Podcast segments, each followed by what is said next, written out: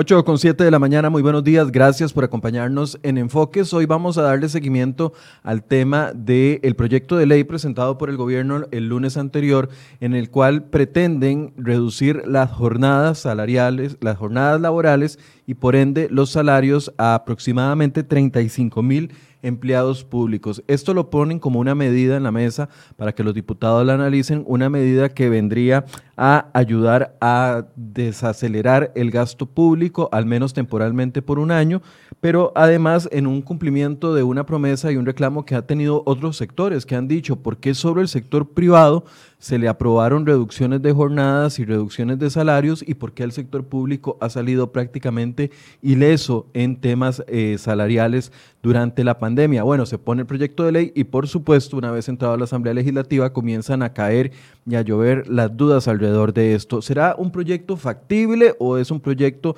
solo presentado para cumplir el trámite y no se llegará a convertir en ley? ¿Va a incluir a todos los funcionarios públicos o hay afuera de la lista de excepciones?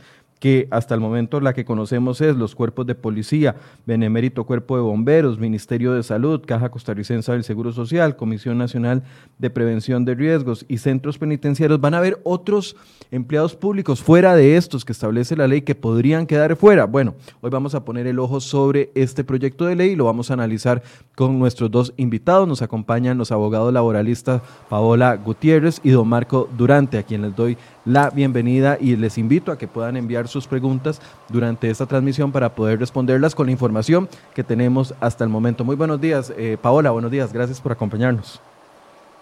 Buenos días, Michael, buenos días, Marco, muchas gracias por la invitación. Don Marco, buenos días. Eh, buenos días, Michael, buenos días, Paola, un gusto estar con ustedes nuevamente. Tal vez empecemos haciendo, porque el proyecto de ley eh, es es poco conocido, apenas lleva dos días y hasta ayer se le asignó un, nuevo un número de expediente para iniciar la discusión. Ayer eh, la ministra de Planificación, Pilar Garrido, hizo un pequeño acercamiento en la comparecencia sobre el presupuesto nacional en la Comisión de Hacendarios y no le fue muy bien que digamos. Eh, hubo varias críticas de varios diputados, incluyendo a José María Villalta, que le planteó cuestionamientos que en un momento ella no pudo responder. Pero vamos desgranando el proyecto de ley para poderlo ir entendiendo. Les voy a dar un par de minutos iniciales para que puedan hacernos una introducción y eh, un análisis general y luego vamos cayendo en cada uno de los puntos. Si gusta, Paola, comienza usted. Sí, vamos a ver. Bueno, muchas gracias, Michael. Este es un proyecto que efectivamente se acaba de presentar y como es lógico ha generado ya algunas, algunas reacciones. Es un proyecto que establece, como lo mencionaba, una reducción en la jornada de trabajo del sector público y estamos hablando del sector público eh, tanto en administración central como descentralizada. Es un proyecto que viene a establecer para la reducción de la jornada, eh, vamos a ver, cuatro, cuatro límites. Uno es el hecho de que únicamente se verán afectados aquellos trabajadores del sector público cuyo ingreso bruto sea de al, de al menos 1.500.000 colones en jornada ordinaria, es decir, 1.500.000 colones sin computar horas extras. Se establece un porcentaje de reducción de jornada de un 15%, es decir, se va a trabajar un 15% menos y por lo tanto el salario se va a ver reducido en esa misma proporción de un 15%. Estamos hablando que en una jornada de 40 horas a la semana en el sector público se estarían trabajando 6 horas menos aproximadamente. Aparte de eso, es un, es un proyecto que es excepcional, es un proyecto que tiene una vigencia delimitada en 12 meses, incluso el proyecto hace la aclaración de que es un plazo improrrogable y se incluyen las excepciones de aquellos sectores que están enfocados principalmente en la atención de la crisis nacional, de la crisis sanitaria. Entonces, dentro de eso se incluyen a la policía, se incluye a los bomberos, al Ministerio de Salud, a los centros penitenciarios, a la Caja Costarricense del Seguro Social y a la Comisión de Atención de Emergencias.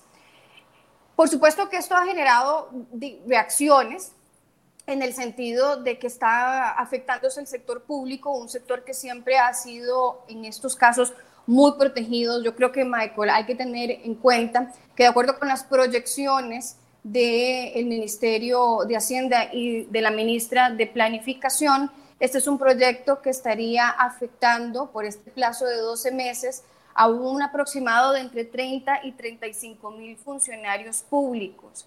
No es un proyecto igual que en el sector privado, que sea un proyecto de reducción del salario, es un proyecto de reducción de la jornada en un 15% para eh, contribuir en la contención del gasto. Y hay que también recordar que esto es importante para, para la, una de las principales dudas que hay o inquietudes que se le hacen al proyecto es que el Estado tiene la obligación de garantizar los servicios que brinda a la ciudadanía. Aquí estamos hablando de una reducción de un 15% y además desde marzo estamos trabajando en el gobierno con un programa de plan de servicios básicos, es decir, ah, ya se ha venido estableciendo una cierta reducción en los servicios en el sentido de que hay trabajadores que están en vacaciones a los cuales no se les ha eh, reducido salario, sumado a la gente que está haciendo teletrabajo, porque el porcentaje de las personas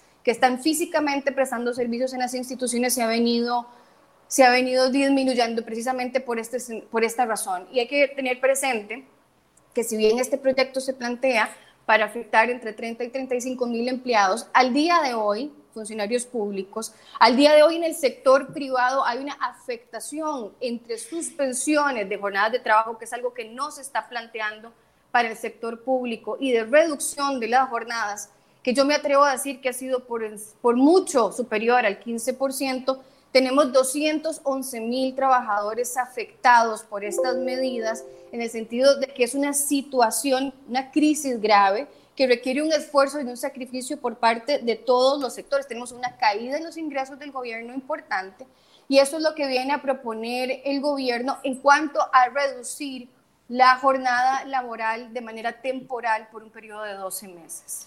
Don Marco, un primer acercamiento antes de entrar ya con consultas específicas.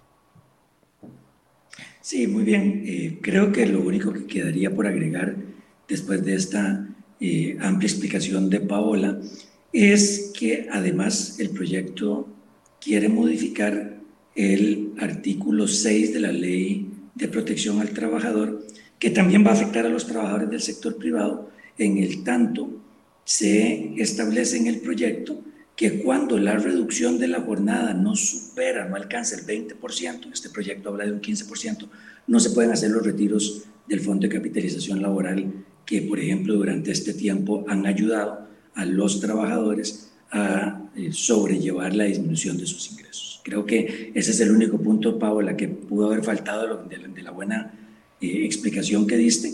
Y ya en términos generales sobre este proyecto, eh, yo quiero decirles que nadie en el país en este momento dudaría de la necesidad del gobierno de disminuir el gasto para poder desviar esos fondos a atender y ayudar a las personas que más están viendo afectadas con esta pandemia. Yo creo que todos los habitantes del país, ninguno dudaríamos de esto. Pero, eh, bueno, esto, hay una frase en fútbol que dice que eh, muy buena la intención, pero muy mala la jugada. Yo creo que este proyecto eh, es un desacierto en algunos puntos y tal vez el mayor de ellos tiene que ver con lo siguiente. Mientras que el gobierno planteó un proyecto de reducción de las jornadas de trabajo para la empresa privada, que posteriormente se convirtió en una ley de la República, eh, este, esta ley en realidad tenía detrás una razón objetiva.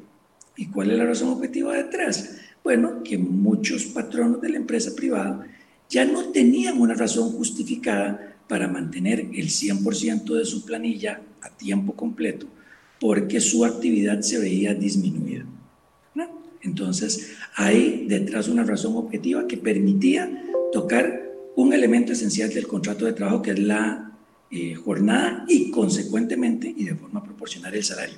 Ojo, en la ley está eh, no hace una disminución del salario, hace una disminución de la jornada que automáticamente toca el salario, pero no se puede hacer una disminución directa solo del salario.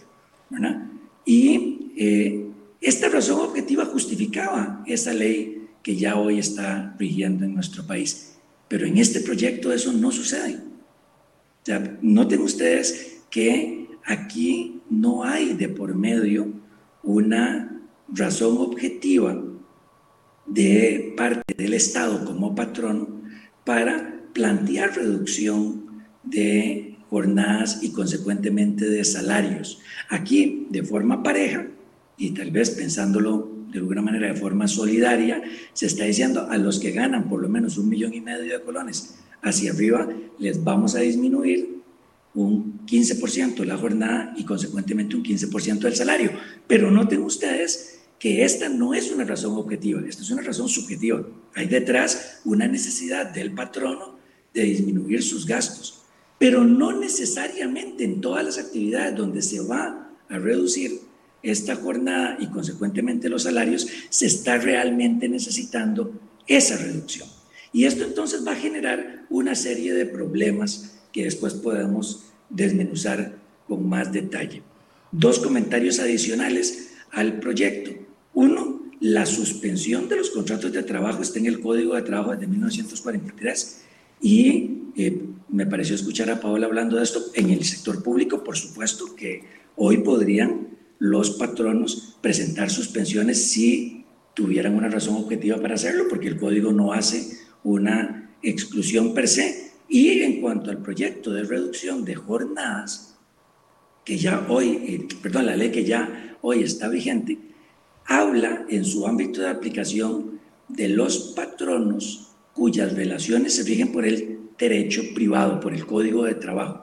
Y, por ejemplo, nosotros hoy tenemos instituciones de incompetencia que se rigen por el código de trabajo, que si tuvieran una razón objetiva, porque su actividad se ve disminuida, entonces ahí sí tendría sentido una reducción de la jornada. Entonces, tal vez el primer punto que yo quisiera poner en la, en la mesa de discusión es que el proyecto tiene una buena intención.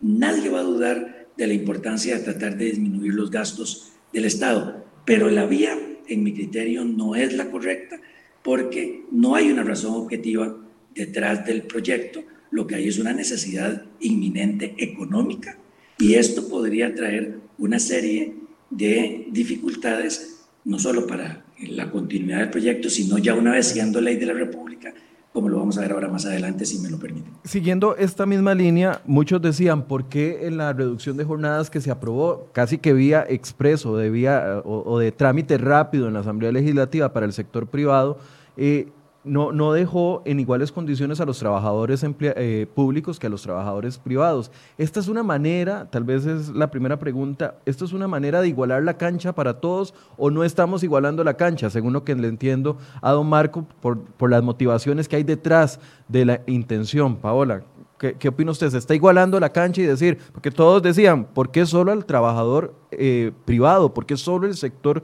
privado está pagando la, la gran factura de la crisis económica y el sector público sale ileso. ¿Con este proyecto de ley se, se iguala la cancha o no? Yo creo, Michael, que hay que tener claro que aquí no vamos a llegar a ningún lado si vemos a ver cuál es el sector que aguanta más golpes. Aquí el tema es cómo podemos salir de esto de la manera en que todo mundo pueda contribuir. Es que a veces, a veces el planteamiento es quién va, a quién, va quién va a golpear más fuerte a quién o quién se va a ver más perjudicado con esto y creo que ahí no vamos a, o sea, esa no es la solución. Lo que sí es que creo y coincido con Marco en que ya a este punto es absolutamente eh, ilógico estar discutiendo si el sector público tiene que tener una contribución en, el, en, en, cuanto a la situación que tiene el Estado. Vamos, y si nosotros nos vamos al artículo 192, de la Constitución Política señala que incluso en el sector público está prevista la reducción o la, eliminación de las relaciones de empleo público en los casos en los que haya falta de fondos o se requiera de una mejor organización. La constitución política permitiría que si hay falta de fondos se pueda despedir a los funcionarios públicos siempre y cuando esté debidamente justificado. Y creo que en este momento tenemos una afectación que, que nadie se atrevería a cuestionar en cuanto a, los fondos y a la situación eh, económica del país. Pero lo que está planteando el proyecto no es eso. o sea, la Constitución da esa posibilidad, el proyecto ni siquiera se acerca a eso. El proyecto lo que se acerca es una reducción de jornadas que incluso si uno se va a la ley de la Administración de Salarios del sector público, señala en el artículo 6 de que el, trabaja, el funcionario público devengará el salario por el tiempo efectivamente laborado y que si hay una reducción en cuanto al tiempo, pues habrá una reducción en cuanto al salario. Y, si vamos a hablar de igualar la cancha, Michael, no estamos ni cerca de igualarla, porque repito los números que decía al inicio, hay más de 200 mil trabajadores afectados y fue una ley que podríamos señalar eh, que fue muy necesaria y que golpeó muy duro al sector privado, pero que eran, era una, es una medida para intentar, para intentar que no se hagan despidos cuando se trata de hacer progresivamente la reincorporación al trabajo. Aquí lo y, repito, tenemos un plan de servicios mínimos que el gobierno vino a implementar desde marzo, entendiendo que además eh, es necesario la administración de la, del, del, dinero y de la gente. Estamos además, Marco y, Michael, planteándonos eh, o planteándole algo a los diputados que se apruebe una ley de empleo público que va a requerir de una administración muy importante porque es un cambio lo que se está planteando radical en el tema del empleo público. Si el país en este momento no es capaz de administrar un 15% menos de la jornada en la situación en la que estamos y en las condiciones en las que estamos, pues entonces el proyecto de empleo público va no se va a poder aplicar. Es decir, si no somos capaces de administrar lo mínimo, si no somos capaces de administrar funcionar, continuar con el funcionamiento del Estado por 12 meses con un 15% menos de la jornada, lo que propone la ley de empleo público, pues entonces va a ser todavía muchísimo más difícil de ejecutar, porque lo que, lo que propone la ley de empleo público son retos mucho más agresivos desde el punto de vista del sector público. Don Marcos, sobre el igualar, igualar la cancha, lo que le entiendo entonces es de que es necesario, pero con estrategias distintas, no tratando de asimilarlo con reducción de jornadas. Por supuesto, esta, este proyecto no iguala la cancha. Vamos a ver, en la ley de reducción de jornadas que aplica para los sectores que se regulan por el Código de Trabajo, hay una razón objetiva, y es que yo tengo una disminución en mi actividad que no justifica tener a tiempo completo a los trabajadores que atienden esa actividad. En el caso de este proyecto, no se está entrando a valorar si hay o no una de trabajadores que hoy tienen menos carga de trabajo, motivo de esta pandemia, sino lo que se está diciendo es, no importa en cuál posición usted está, si usted gana un millón quinientos mil colones o más, usted va a tener que disminuir su jornada en un 15%. Entonces, eh, por supuesto que no se empareja la cancha. Segundo, en, el, en la ley de reducción de la jornada de trabajo, recordemos que el plazo máximo de aplicación es hasta nueve meses, con un Ministerio de Trabajo vigilando que haya razones objetivas que se cumple cada vez que hay una extensión del plazo, pero no más de nueve meses. Aquí estamos hablando de entrada de un plazo de 12 meses, ni menos ni más de 12 meses. Entonces, definitivamente no, no se está igualando la cancha. Dos, para hacer una reorganización de la que hablaba Paula del 192 o para hacer un recorte personal, no se necesita una ley. Eso ya lo puede hacer cualquier institución. ¿Verdad? Y tres, eh, tercer comentario de lo que ahora decía Paola, yo creo que no tiene ninguna relación eh, este proyecto con lo que podría ser el camino que debe llevar la ley de empleo público. Por lo menos desde nuestra perspectiva en BDS, lo que hemos analizado de este proyecto es que no hay una razón objetiva. Diferente sería Sí, al igual como sucede en la ley que hoy ya está vigente, reducción de jornadas, existen sectores dentro del el Estado, llámese instituciones, poderes de la República, que tienen ese ámbito de aplicación del artículo 26, que hoy, debido a la pandemia, logran objetivamente demostrar que tienen trabajadores que no están al 100% de su carga de trabajo. Y entonces ahí sí, por supuesto que sería emparejar la cancha si se le permite también al Estado hacer lo que están haciendo los patronos que se rigen por el Código de Trabajo, pero no lo que está pretendiendo este proyecto. Ojo, el, otro tema que me parece eh, cuestionable y que se debe analizar con mucho cuidado de este proyecto. Hay escogidas seis instituciones que eh, son el primer nivel de atención a la pandemia, pareciera ver desde el punto de vista de la salud y la seguridad. Pero la pandemia no solamente tiene esa arista, también hay una arista económica muy importante. Hay otras instituciones que hoy tienen trabajadores a tiempo completo y más resolviendo efectos de la pandemia desde el punto de vista económico. Por ejemplo, el Ministerio de Trabajo, el IMAS, eh, FODESAF, que a mí me costaría mucho eh, justificar por qué no están en esa lista. Y no dudo que de la lista de las seis instituciones que hoy por el proyecto de ley se excluyen, existan ciertos trabajadores que no necesariamente están en el primer nivel de atención de la pandemia. Eso es lo que les quería plantear. Labores administrativas. Eso es lo que les quería plantear. El, hecho de crear seis excepciones y que estoy seguro de que la mayoría de personas, si el proyecto avanzara, estaría de acuerdo en excluir a los médicos, estaría de acuerdo en excluir a las personas de la Comisión de Riesgos que está eh, yendo a la primera línea, a los policías, por supuesto, que son los que han llevado una de las peores partes en estos días, más con rebajos que les aplicaron el día de ayer estaríamos de acuerdo en eso, pero eso no generaría desde el punto de vista técnico 100% una, una diferenciación, una exclusión, una, una a ver, es, es, que no recuerdo la palabra ahorita, sí, es una exclusión de un sector que podría traerse abajo la ley, porque otros van a, eh, a pedir igualdad de condiciones. Por ejemplo, alguien en el Ministerio de Hacienda que esté trabajando en el presupuesto nacional durante horas y horas y horas y horas y dice, a mí me van a rebajar la, la jornada y yo soy igual de importante que el médico que está en cuidados intensivos. A ver. Sí, adelante, Paula. Ok. Dale, vos y yo después hago un comentario. ok.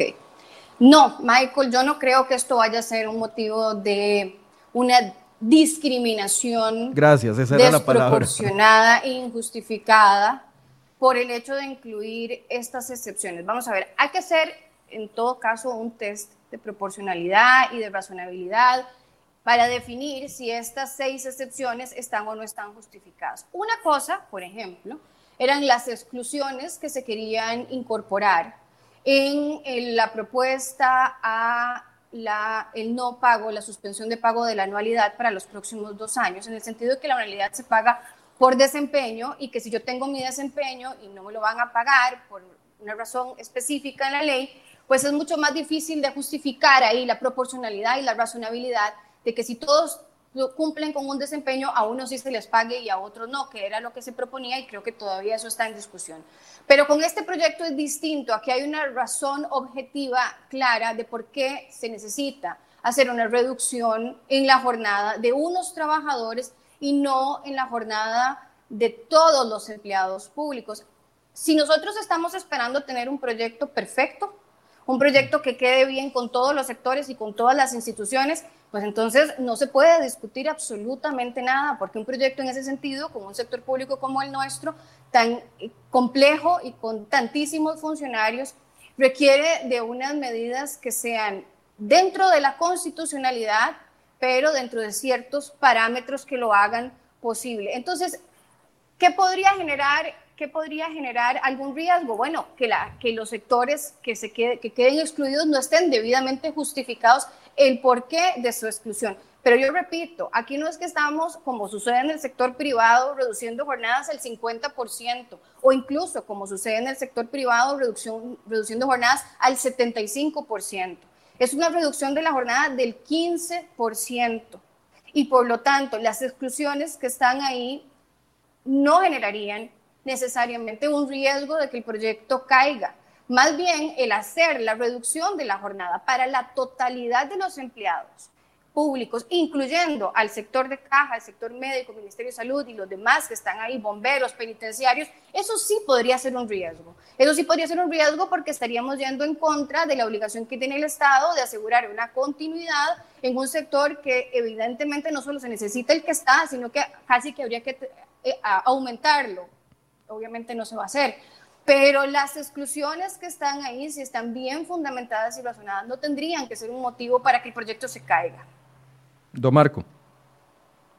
Sí, vamos a ver, si usted compara un funcionario que esté en la primera línea de atención médica con alguien que está haciendo una labor administrativa, eh, por supuesto que no habría una diferenciación odiosa como usted ahora lo preguntaba. Pero si usted compara a un funcionario de una labor meramente administrativa en cualquiera de esos seis sectores con otro funcionario de una labor meramente administrativa de otros sectores, ambos atendiendo temas relacionados con la pandemia, sí podría haber una discriminación. El punto aquí clave va a ser, y ojo, yo no estoy en contra de lo que plantea Paola, y entiendo, por supuesto, que el sector privado se está o se vio muy afectado cuando hay reducciones del 50 y el 75% de las jornadas de trabajo, que estos trabajadores han, han sufrido enormemente esta, esta condición. Yo no me pondría en el tanto el proyecto tenga los mismos presupuestos. Si tenemos trabajadores dentro del sector público que con motivo de la pandemia no tienen una carga de trabajo que justifique el tiempo completo, reduzcamos. Incluso puede ser hasta más del 15%. Pero hay una razón objetiva detrás y no simplemente una razón meramente económica de cómo tengo un ahorro y con esto, incluso con el riesgo de que el proyecto vaya a tener un trámite eh, complicado en su aprobación. ¿Cuál es este trámite complicado? Eh, dos temas para dejarlos de una vez en, en la mesa. Uno, por supuesto que un proyecto de esta naturaleza, cuando vaya a consulta, por ejemplo, la Corte Suprema de Justicia, me parece va a determinar que existe una afectación a su funcionamiento. Claro, si tenemos jueces de la República que ahora, como lo decía Paola, eh, si tuvieran una jornada de 40 horas, baja 6 horas, y si tuvieran una jornada de 48 horas, baja el proporcional, por supuesto que hay una afectación a la continuidad del servicio que tiene que brindar el Poder Judicial. Y esto calificaría el proyecto a 38 votos. Este es un primer tema que creo yo los especialistas en temas parlamentarios tienen que analizar. Pero el segundo tema es el siguiente. Si este proyecto tal cual va pasa en la Asamblea Legislativa y se aprueba en primer debate, yo veo, por una razón de conveniencia, una necesidad improrrogable de hacer una consulta de constitucionalidad del proyecto al, eh, a la sala constitucional. ¿Por qué lo planteo? Por lo siguiente, ya la ley 9635 nos dejó muchas enseñanzas. Y de las primeras enseñanzas que tuvimos es que los sectores que sentían afectada su autonomía por la, aplicación de la ley 9635 fueron y presentaron ante la sala constitucional una acción de inconstitucionalidad que hoy la sala está estudiando. Si este proyecto lo que pretende es aplicar por este plazo de 12 meses que decía Paola una reducción a las a los salarios, solo hagamos este hipotético eh, ejercicio. La ley, eh, el proyecto se convierte en ley de república, se publica y van a haber sectores que por supuesto van a considerar que aquí hay un tema de roce de constitucionalidad, van a interponer una acción. ¿Y qué es lo que va a suceder en la práctica? Que todos los, los actos finales tienen que suspenderse mientras se resuelve la acción de inconstitucionalidad. ¿Qué podría tomar ¿Y qué significa esto, Michael y Paola? Que durante un año, porque no creo que la acción salga antes de un año, no va a haber reducción efectiva de los salarios. Entonces, vamos, hay que tener cuidado cuando se plantean proyectos que puedan tener un nivel de complejidad. Y quiero cerrar con esta frase. Eh, cuando a los desiguales o a los distintos se le trata como iguales, lo que usted crea es una mayor desigualdad.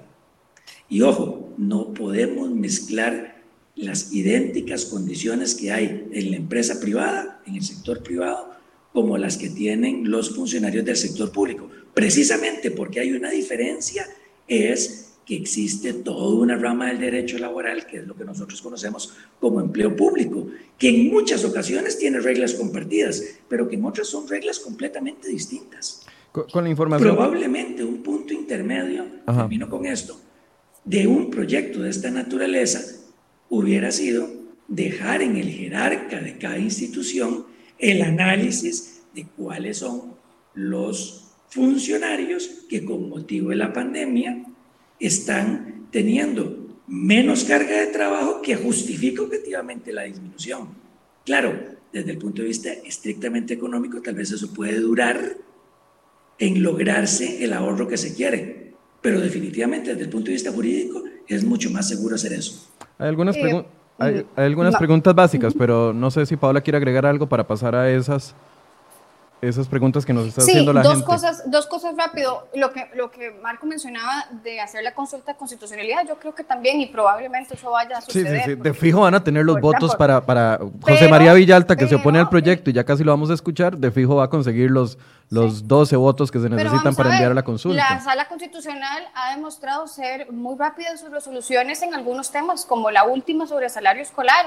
Duró meses Así que tal vez en este no tenga que durar años, pueda durar meses en resolver, si es que se somete al, a, la opinión de legalidad de la sala. Y lo otro es que hay que tener claro una cosa, claro que el proyecto reduce jornadas y hay que enfocarse en que se requiere de una mayor eficiencia en el sector público, pero no hay que dejar de lado que aquí hay un motivo claro de necesidad de contención y de priorización en el gasto. Entonces no es solamente ¿quiénes, puede, quiénes no están trabajando lo suficiente, porque bueno, ya sí tenemos instituciones públicas que de forma permanente pueden trabajar un 15% o un 20% menos, pues entonces hagamos una reorganización de esa, de esa, de esa institución, porque ahí lo que tenemos es eh, una, eh, un exceso de funcionarios o una mala administración del tiempo. Aquí hay un tema que es sobre todo de una priorización y una contención del gasto. Es que si fuéramos por esa misma, por esa misma vía,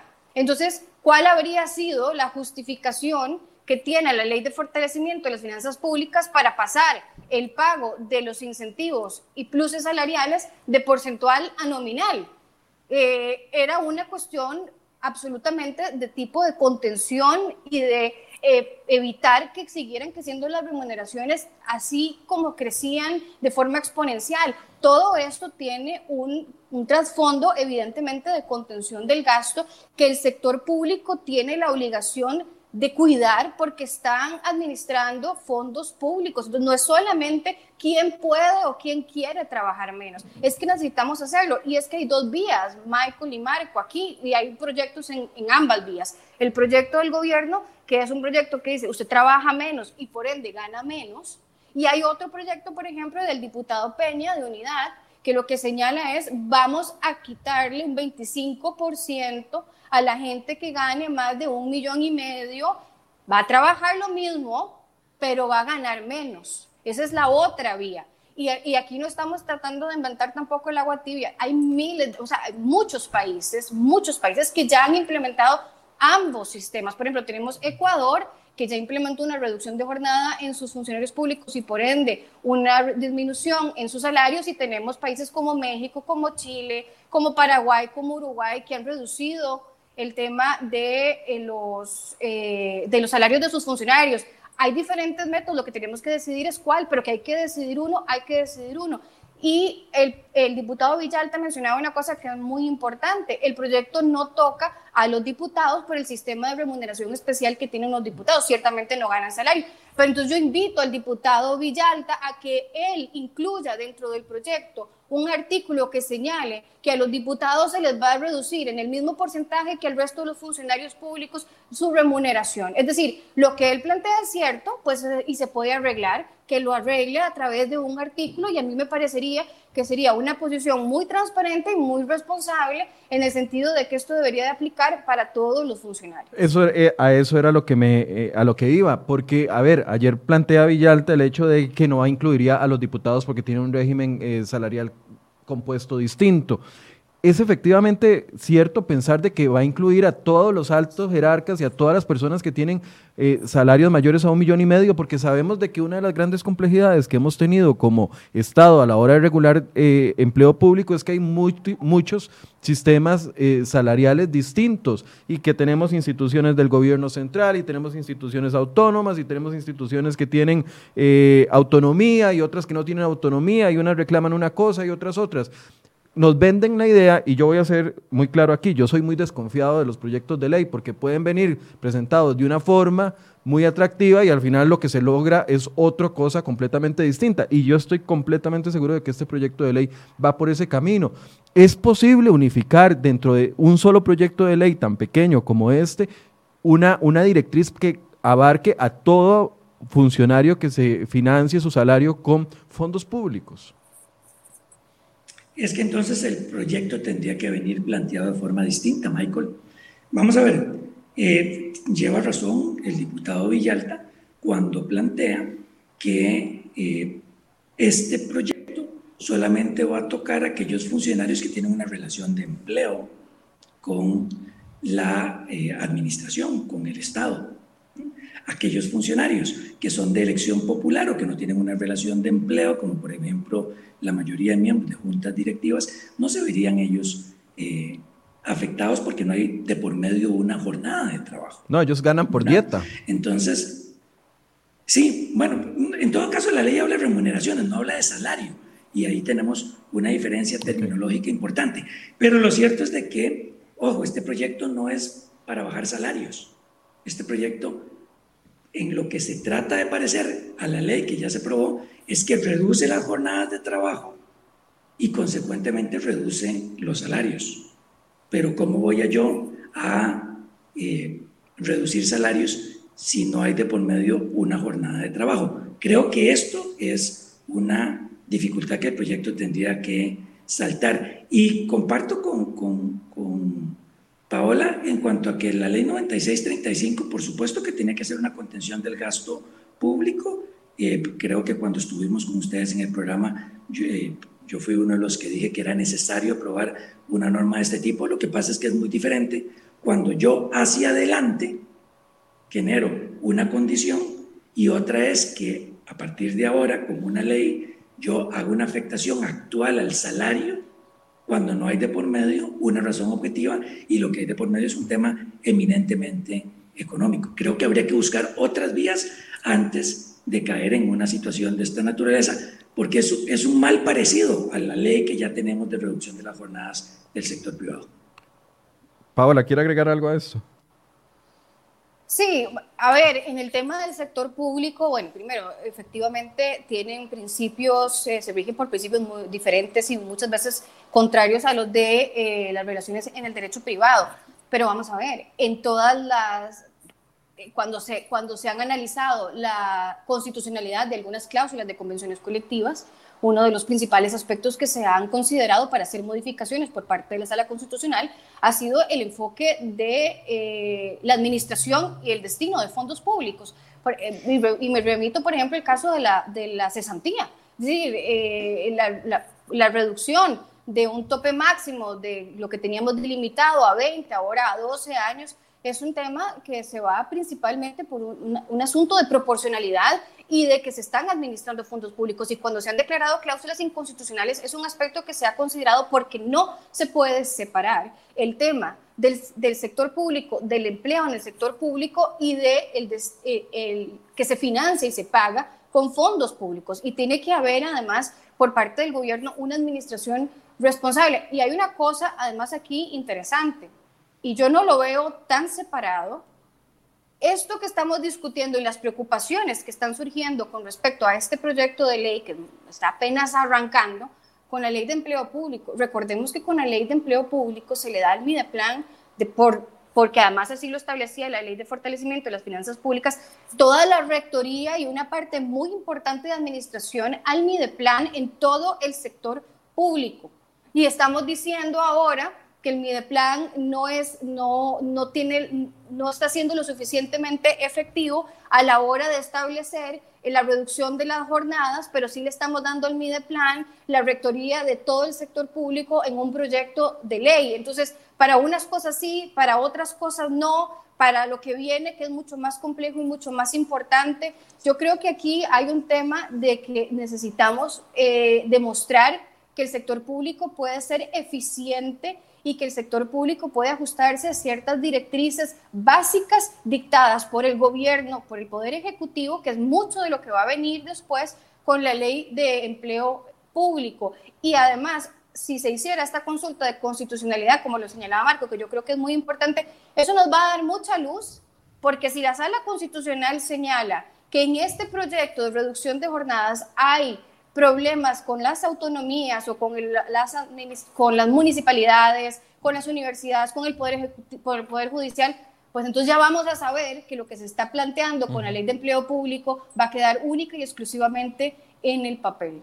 Sería como un adelanto para saber por dónde pinta la sala constitucional o por dónde marca la cancha. Vamos a escuchar una declaración del diputado José María Villalta ante una pregunta que se le hizo ayer a la ministra de Planificación, doña Pilar Garrido. Escuchemos. Entonces, compruebo que además de que no tenían ayer los datos de, los, de las estimaciones del impacto del proyecto que ya habían presentado en ese momento, compruebo que usted hoy nos vino a exponer un dato falso, porque usted nos dijo que el proyecto de reducción de jornadas generaría un ahorro para el Estado de 129 mil millones de colones, pero a eso hay que restarle los recursos que hay que compensarle del daño a la caja y además habría que compensar los recursos del daño a FODESAF que no me sabe estimar en este momento cuánto sería.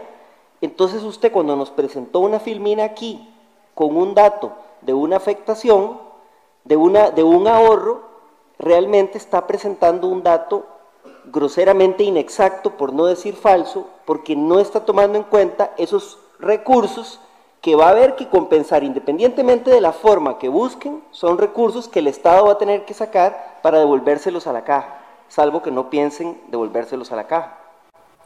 Okay, ahí, planteaba Villalta el hecho de que eh, una reducción en el salario se va a trasladar en una afectación directa a, la caja, a los ingresos de la caja del Seguro Social, a los ingresos de FODESAF, eh, otros hablan de la afectación directa en renta al Ministerio de Hacienda. Más adelante, Pilar Garrido, ministra, contestó. Vamos a escuchar lo que dijo. El ahorro bruto que se presenta de ese proyecto es de 160 mil millones de colones. Cuando uno le resta la, renta, le quedan, que son equivalentes a 30 mil 306 millones de, por concepto de impuestos, le queda un ahorro neto de 130 mil millones. De esos 130 mil millones, ¿cuánto representa para la caja? En el aporte estatal, obrero, patronal, es cerca de 32 mil millones. Hoy eh, hicimos una sensibilización de ese número a la luz de cuáles serían las entidades que el día de hoy están presentadas en el proyecto como excepciones. Entonces, de lo que se trata es de poder compensar ese monto de 32 mil millones adicional. Y quisiera decirle que el Poder Ejecutivo también es defensor de la caja y que por eso en este presupuesto está incorporando los 44 mil millones de colones, pero que también reconoce que es un momento para hacer sacrificios y que ahí entonces se tomó la decisión de presentar este proyecto de jornadas que, que no tiene que ver con el recorte del presupuesto, pero que es adicional a la estrategia que se está visualizando.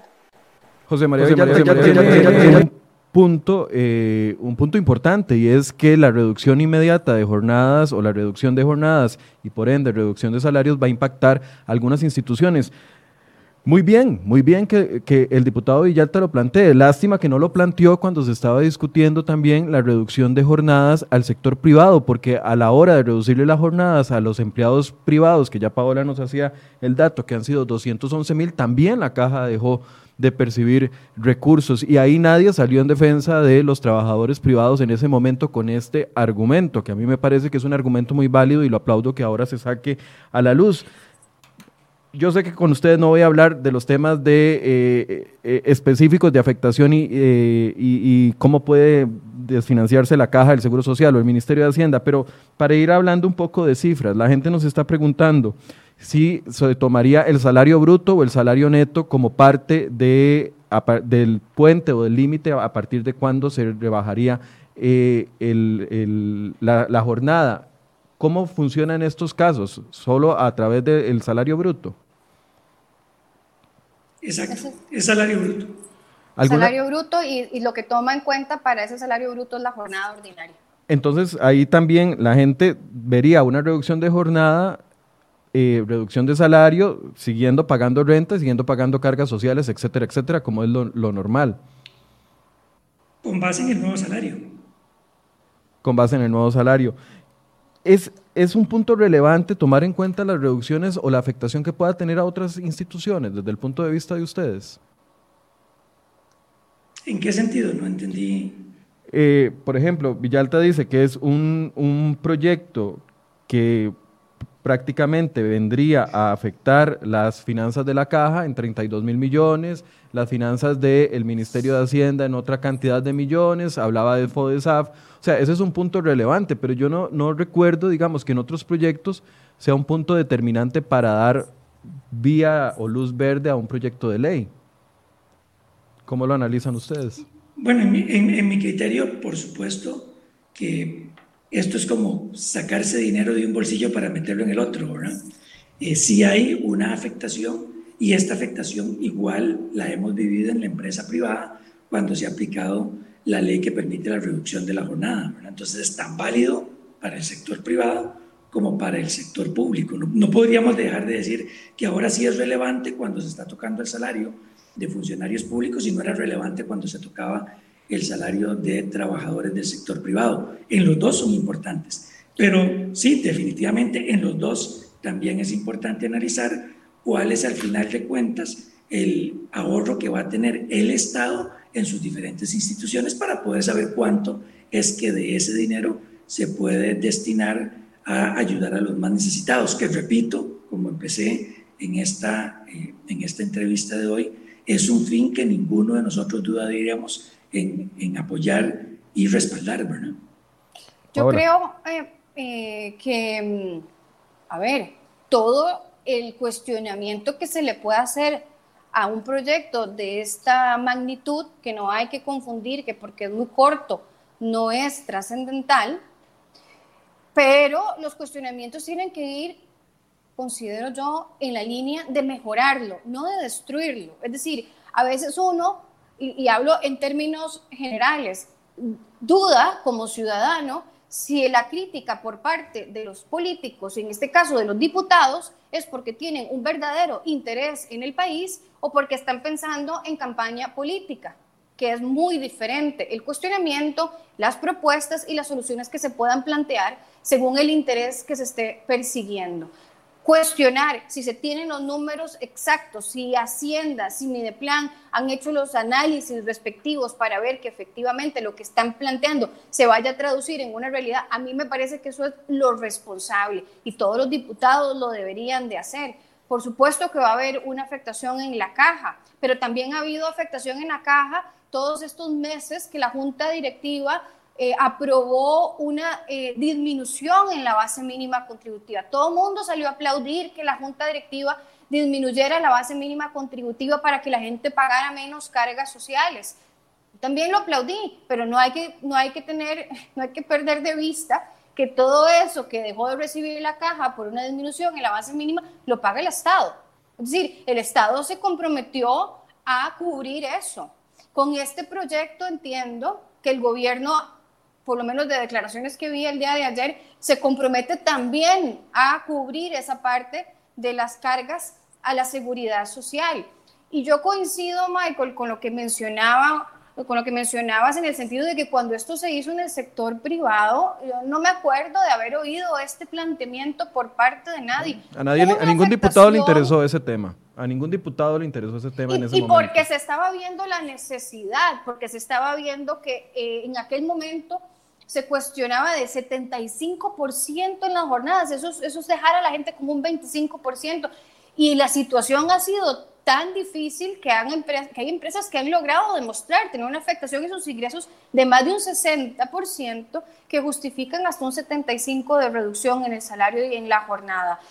Vuelvo y repito, este es un proyecto que está pensado para afectar en un 15% a entre 30 y 30 mil empleados públicos. En el caso del sector privado, sería interesante pedir al Ministerio de Trabajo que indicara cuál es el porcentaje promedio de la reducción de las jornadas que se han dado a partir de la aprobación de la ley de reducción de jornadas. Pero yo estoy segura que es por mucho más que un 15% y vuelvo y repito, solamente en reducción de jornadas el día de hoy se han presentado la solicitud que afecta a 147 mil empleados del sector privado. Y aquí no estamos considerando sector obviamente informal, no estamos considerando despidos, estoy hablando simplemente de reducción de jornada. Y la reducción de las jornadas sería un error creer que en el sector privado ha afectado solamente puestos operativos o puestos de bajo ingreso. La afectación ha sido transversal a todo lo largo de la empresa, porque no se pueden hacer diferencias cuando se está solicitando para efectos de demostrar que ha habido una disminución en los ingresos.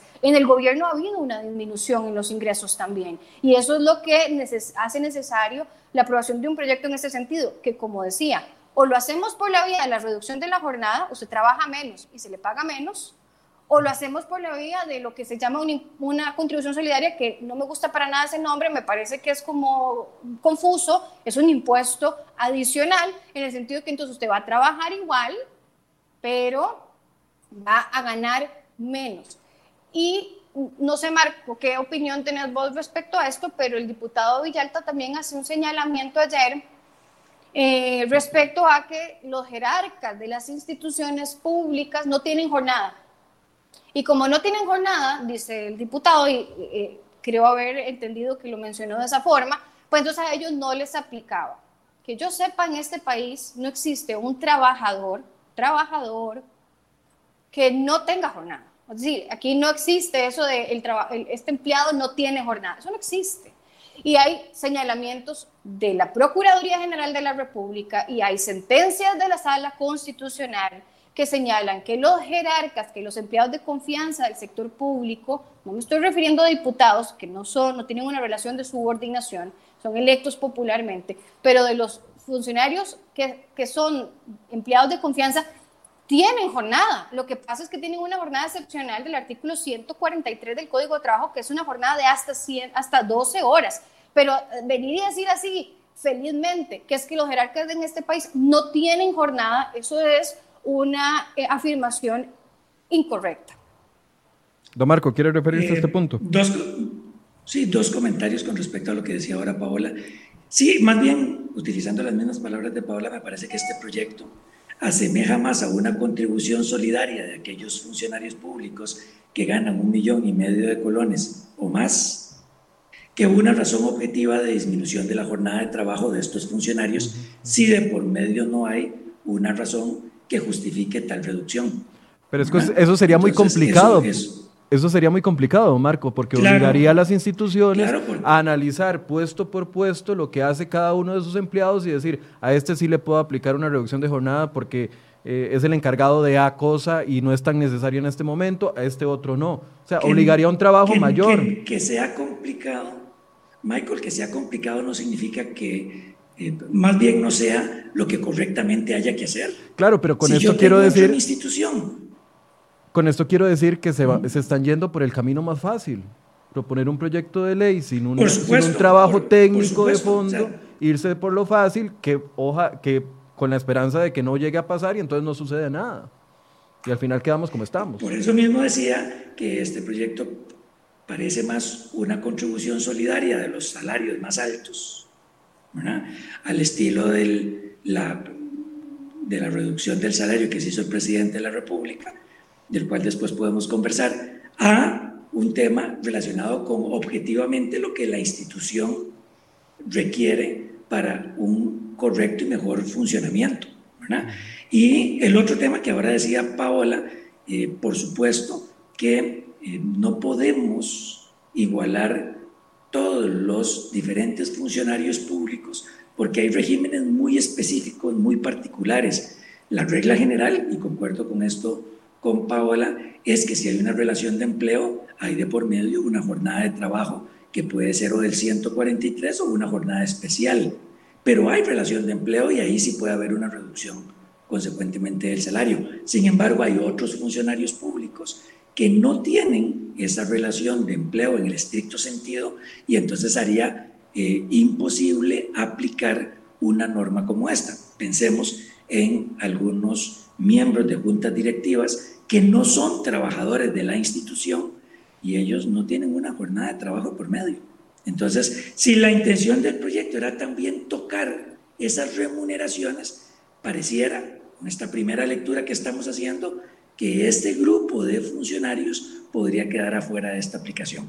Yo creo que el proyecto, si quiso haber intentado una, eh, una aplicación similar, no idéntica, similar a la que se hizo con la ley que autorizó la reducción de las jornadas de trabajo, debió haber utilizado como parámetro la razón objetiva de cada institución y dejarle a cada jerarca de cada institución eh, una reducción según sus necesidades, sin importar si son salarios de un millón y medio de colones para arriba o si son salarios de un millón y medio de colones para abajo. Al último, a nosotros en la empresa privada se le tocó salario incluso a los que ganaban salarios mínimos. Correcto. Entonces, vamos, no tiene que ser el ingreso la regla para decidir si toco o no toco ese salario. Tiene que ser la razón objetiva que justifica la medida. Ahora, el presidente decía el domingo y el lunes en la conferencia de prensa, por eso yo me rebajé el salario, para dar el ejemplo. Eh, eh, yo no, bueno, mejor ni opino, pero ¿Qué, creen ustedes? O sea, no, podrán enseñarnos una, una, colilla donde tal vez el salario no está llegándole en 5 millones y le estará llegando en 4 millones y medio, 4 millones, no sé en cuánto. Pero, eh, o sea, ¿es ejemplo suficiente como para sustentar un proyecto de ley eh, con este espíritu que ellos lo están presentando? No una reducción de jornada desde el análisis técnico, sino una reducción de jornada desde el análisis de salario. Eh, Michael, vamos a ver, ahí yo, yo, quiero hacer énfasis en una cosa. Lo que motiva, y en la exposición de motivos del proyecto está, lo que motiva este proyecto de ley no es hacer el Estado más eficiente. No. Eso no es lo que busca este proyecto. Para eso tenemos la ley de empleo público y con todas sus cosas y modificaciones que habría que hacerle al proyecto. Pero hay que tener claro, el objetivo, el fin que persigue este proyecto no es hacer el Estado más eficiente. El objetivo y lo que justifica este proyecto es la situación de crisis fiscal que tiene el país y la necesidad que tenemos de cubrir más gastos con una disminución en los ingresos y unas deudas altísimas. ¿Cuál es el objetivo? Eh, por ¿Cuál es la, la razón, el supuesto que le da derecho en la ley de reducción de jornadas en el sector privado para el sector privado, ¿qué es lo que da el origen o qué permite que haya una reducción en las jornadas de hasta un 75%? La disminución en los ingresos. Es decir, patrono privado puede reducir jornadas únicamente si logra demostrarle al Ministerio de Trabajo que ha tenido una disminución en sus ingresos. Hace falta que se demuestre que en el país el gobierno tiene una disminución en sus ingresos. Creo que está más que claro. Ayer decía Don Eliano, 1.2 billones de ingresos tributarios menos. Entonces, entonces yo lo que no veo es esas, esas diferencias tan abismales. Cuando en el sector privado se dice, señor, patrono, usted quiere reducir, demuéstreme que ha tenido al menos un 20% en la disminución de sus ingresos. Pero cuando nos vamos al sector público es, bueno, no, demuéstreme que efectivamente esta persona tiene que trabajar menos porque no se necesita, demuéstreme que usted puede reorganizar sus labores para trabajar menos horas. No, lo que origina esta reducción en la jornada es lo mismo en el sector público que en el sector privado, una disminución en los ingresos. Ahora, claro, podríamos decir, bueno, no vamos a hacer un análisis puesto por puesto de los 800 mil puestos que hay en este país para ver dónde sí, dónde no. Y entonces, claro, podríamos entonces tener una reducción de la jornada muy detallada para el año 2037, probablemente, cuando ya eh, no sea necesario. Entonces yo creo que no es por esto que haya que dejar de tener pericia en lo técnico. tampoco hay que hacer una, un proyecto de ley que es una chambonada y tampoco hay que arriesgarse, porque creo que ningún diputado en su sano juicio le va a poner la firma a un proyecto que es evidentemente inconstitucional. Yo creo que es importante hacer todos los cuestionamientos y preocuparse porque los detalles estén claros, pero entrar a decir que se quiere analizar puesto por puesto, institución por institución, a este un 15, a este un 20, a este un 5, a este un 50, a este un 75, eso es decir, no va a haber proyecto, no va a haber reducción por parte del, salario, porque evidentemente sabemos que eso no va a ser posible en el corto plazo y las necesidades de los ingresos en el país están hoy. Es más, se discute que el tiempo que va a tardar en aprobarse el proyecto tal y como está, ya para este año no va a ser suficiente, porque ya estamos en julio, ya estamos a mitad de julio y se necesitan los ingresos ya. Entonces, hay que lograr, y aquí es donde va a estar el arte, hay que lograr un balance entre lo técnico y lo necesario y lo constitucional y lo legal y las necesidades del país. Pero a veces por ir a buscar lo perfecto, vamos a tener un proyecto de ley que nos va a venir cuando probablemente nosotros ya ni estemos. Ya ha pasado tanto tiempo que estemos en, en, un año en donde ya no va a ser necesario y la solución se necesita ya. Ok. Dos posiciones, hoy tenemos dos posiciones. Yo, necesito, hacer, yo necesito, hacer, un comentario muy rápido sobre esto. Adelante. Hay, una gran diferencia entre causa y efecto. El, la ley que permite la reducción de las jornadas de trabajo en el sector privado toma como consideración el efecto en la disminución de los ingresos. Pero por supuesto que hay una causa detrás, que es la objetiva, Paola. O sea, si yo tengo una imposibilidad de abrir mi operación porque hay una restricción sanitaria, la causa es la orden de cierre y el efecto es la disminución de los ingresos. Esta misma lógica es la que tenemos que aplicar en el sector público que no se está haciendo. Aquí lo que se está diciendo es vamos a rebajar salarios independientemente de que haya una causa objetiva detrás. Son dos cosas diferentes, la causa y el efecto. Y eh, yo personalmente creo que sí, vamos a ver, necesitamos una medida que sea pronta, una medida que logre eh, de alguna manera contener algún gasto y lograr que eh, podamos controlar esta, esta pandemia que estamos viviendo. El problema es cuando hay proyectos que se presentan que uno, desde el punto de vista técnico-jurídico, podría haberle algunas inconsistencias. Y por ejemplo, en esta, en esta mañana, yo he planteado varias de las inconsistencias que desde nuestro punto de vista tiene el proyecto y que lo que va a generar es más ruido, puede generar más judicialización de conflictos. Hay sectores, ojo, y con esto termino, el, Estado es un pulpo de, ocho tentáculos, es, complejo. El Estado, o sea, tiene un sector que compite, un sector económico, empresarial que compite. Hay otros que del todo eh, no, producen, que lo que brindan es un servicio. Eh, no podemos aplicar estrictamente las mismas reglas de una eh, situación del sector privado con la realidad del sector público. Eso no significa que del todo para el sector público no tomemos medidas. Sí se tienen que tomar, pero hay que tener cuidado en no generar una condición que después, al fin de cuentas, no logre el objetivo deseado. Una conclusión le solicito a ambos con respecto al proyecto. Tal vez si gusta, empieza Paola. Claro. Eh, a ver, no en todos los casos en los que se produce jornada en el sector privado es porque hay una orden sanitaria de cierre. Hay empresas que no tienen orden sanitaria de cierre y se aplica la reducción de la jornada porque lo que da la posibilidad de la reducción en la jornada de la reducción en los ingresos brutos de las empresas. No necesariamente que haya una orden sanitaria de cierre.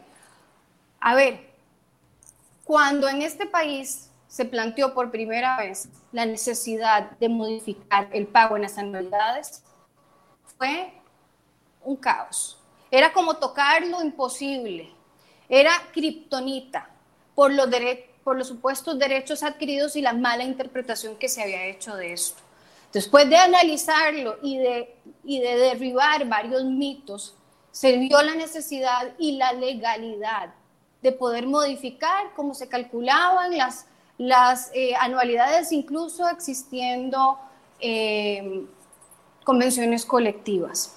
En este caso, aquí no se está ni siquiera planteando lo que la constitución política permitiría, que es la eliminación de puestos de trabajo por la reducción en los fondos que existen en este país, que son históricos.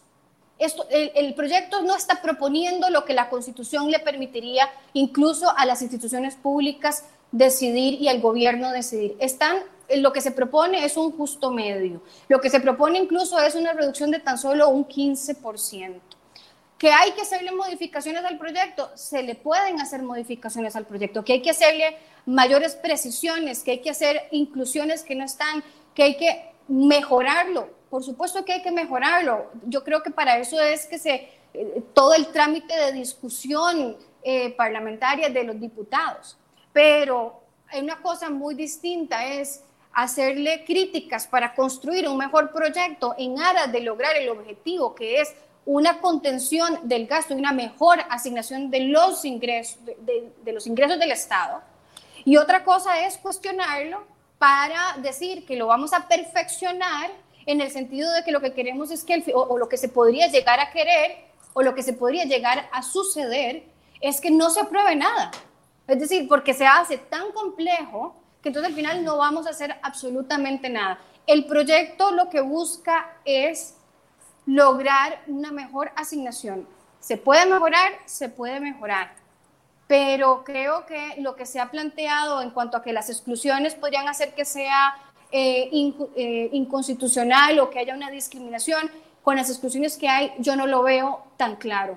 Que eso no significa que no haya que discutirlo. Y vuelvo a lo que decía al inicio. Tenemos, dos, tenemos tres caminos. O no hacemos nada con el empleo público y lo seguimos manteniendo intocable mientras siguen creciendo los números y la afectación para el país, o lo hacemos a través de una reducción de la jornada en el sentido de que sea proporcional el que se trabaje menos y se gane menos, como en el sector privado, o lo hacemos a través de un impuesto en donde todo mundo parejo trabajan el mismo tiempo y ganan un X porcentaje menos. Hay que hacer algo. Yo creo que la primera opción de no hacer absolutamente nada en este momento ya es una cuestión que deberíamos de superar y que esto igual nos va a ir eh, acercando hacia lo que verdaderamente entendemos por empleo público, por la rectoría del Mideplan y por el principio de patrono único. El patrono único que es el Estado ha tenido una reducción evidente en los ingresos, que requieren de tomar medidas ahora. Entonces, desde su posición es agarrar el proyecto que está y mejorarlo, con el espíritu que lleva. Ok, perfecto. Don Marco, su posición y su, y su conclusión.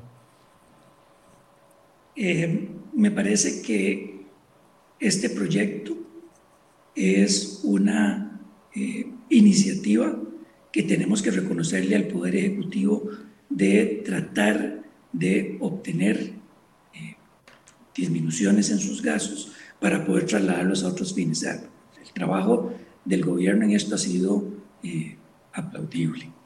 Creo que la Asamblea Legislativa, esta Asamblea Legislativa, ha tomado en serio su labor de colaborar con la aprobación de leyes que ayuden a mitigar los efectos de la pandemia. Entonces, el fin y la intención aquí eh, nadie le está cuestionando. Este proyecto, a mi criterio, tiene una serie de inconsistencias que hay que analizar porque podría estar generando diferencias que probablemente cuando incluso se planteó la búsqueda del ahorro no se estaba analizando. Voy a poner un ejemplo. A nosotros los laboralistas nos consta con estos 140 y pico de mil de eh, trabajadores que están sufriendo reducción de jornada casi 15 mil trámites que hoy el Ministerio de Trabajo tiene que resolver. Estos funcionarios, muchos de ellos que podrían ganar un millón y medio de colones o más, van a tener que desacelerar la respuesta de estos trámites que nos está muriendo a todos nosotros, porque existe un proyecto que dice que a estos trabajadores hay que rebajarles un 15% de su jornada. Igual pasa Paola y yo lo sabemos porque estamos todos los días atendiendo clientes en este sentido, la judicialización de los conflictos ha aumentado desde la entrada en la pandemia y entonces vamos a tener jueces de la República, específicamente me refiero a jueces laborales, que van a tener que atrasar el conocimiento de los casos que tienen. ¿Por qué? Porque hay una disminución de un 15% de sus jornadas de trabajo. Estos son dos simples ejemplos de sectores que hoy están atendiendo necesidades propias y resultado de la pandemia que lo que van a hacer es al Estado menos eficiente en su respuesta. En otras palabras, este proyecto tiene un fin muy claro y es la reducción económica. Y en ese sentido, por supuesto, como lo dije al principio, que nadie se opone a buscar esa reducción económica. Pero este es el camino, yo creo que no. Yo creo que el proyecto en esto tiene una serie de inconsistencias que deben de revisarla las señores y los señores diputados para analizar si se quiere dejar así o si se quiere cambiar. Por ejemplo, me parece que no necesariamente pertenecer a una institución automáticamente me hace a mí ser un funcionario de primera atención de eh, la pandemia. No es lo mismo el médico que está atendiendo hoy pacientes a alguien que tenga una labor meramente administrativa de un sector que hoy está viéndose premiado con esta no disminución de la jornada y tampoco eh, podríamos así justificar situaciones en las que se encuentran otros funcionarios que están atendiendo efectos de la pandemia, no en el tema de salud o seguridad, como por ejemplo en el tema económico, que disminuirle la jornada lo que va a generar y va a provocar es una disminución en la calidad del servicio que se tiene que enviar. Creo que el gobierno pudo haber enfocado este proyecto, una vez más, causa-efecto, pensando en que cada jerarca de la institución pudo haber analizado a lo interno cuáles son aquellos puestos, como sucede en la empresa privada, que por motivo de la pandemia tienen eh, horas y cargas de trabajo menores y consecuentemente a estos funcionarios se les puede hacer una aplicación de reducción como se hizo en la empresa privada. Esa disponibilidad de la decisión creo que pudo haber sido mejor atendida. Ahora, si es este proyecto o es otro, yo sí estoy de acuerdo en que tenemos que rápidamente actuar. Puede ser que una decisión de estas cambie y haga más lento la necesidad de recursos que son inmediatos, pero hay otras soluciones que no necesariamente son un proyecto de reducción de jornadas que eh, está planteando en este caso el Ejecutivo. Resumen, veo un proyecto que tiene un buen sentido, eh, que hay que apoyarlo, pero con algunas dificultades que no solamente en el fondo, sino en el trámite pueden hacer difícil su aprobación. Le agradezco mucho a don Marco Durante, abogado laboralista, y también a Paola Gutiérrez, abogada laboralista. Eh, Obviamente la discusión apenas está empezando. Estos son dos puntos de vista de muchos puntos de vista que vamos a traer acá a Enfoques para que ustedes lo puedan analizar. Eh, estamos solicitando y ya tenemos casi confirmada una fecha con doña Pilar Garrido, ministra de Planificación, para que venga a explicar el proyecto y pueda responder las dudas que comienzan a surgir a partir de eh, la comparecencia del día de ayer. Mañana vamos a hablar de los bonos proteger, qué pasó con eso, qué está pasando con la gente que sigue diciendo que no tienen su segundo depósito a pesar de que ya han pasado tres meses y lo mejor y lo más, no mejor, perdón, lo más preocupante, que es ¿Qué va a pasar a futuro, sabiendo que la crisis se va a extender no por tres meses, sino por seis, nueve o doce meses, con esta cantidad de gente, 211 mil personas que han visto sus jornadas reducidas o sus contratos suspendidos y los que han quedado desempleados y que son personas que trabajan en lo informal? Bueno, ¿cómo vamos a, soportar esta situación? Mañana vamos a abordarla a partir de las 8 de la mañana. Los invito para que nos acompañen y les agradezco mucho a los invitados del día de hoy. Muy buenos días.